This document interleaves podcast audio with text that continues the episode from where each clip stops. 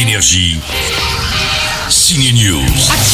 Et il y a des semaines comme ça, beaucoup de bons films, à commencer par House of Gucci. C'était un nom si doux à l'oreille, si séduisant. C'est l'histoire de la célèbre famille italienne et d'un drame mis en scène par Ridley Scott avec un casting de stars, franchement tous excellents, Adam Driver et Lady Gaga en tête. Synonyme de richesse, de style, de pouvoir.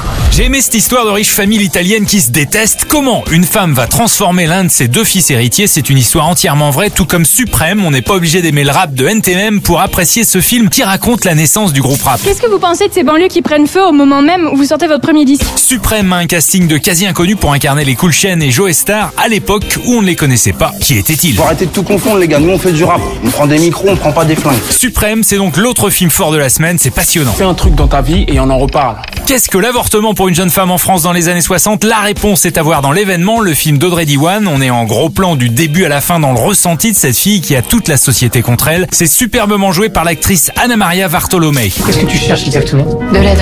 La loi ne fait pas de cadeaux. Pareil dans un autre film d'auteur, Liban 1982. On est aussi dans le ressenti d'un garçon de 11 ans dans une école de Beyrouth. C'est la guerre dehors, mais le petit bonhomme timide, lui, ne pense qu'à une chose déclarer sa flamme à la petite Johanna qui, comme lui, a 11 ans. Mignon non? Allez, House of Gucci, Suprême, Liban 1982, l'événement et le nouveau Disney Encanto sont à voir uniquement au cinéma. Énergie. Ciné News.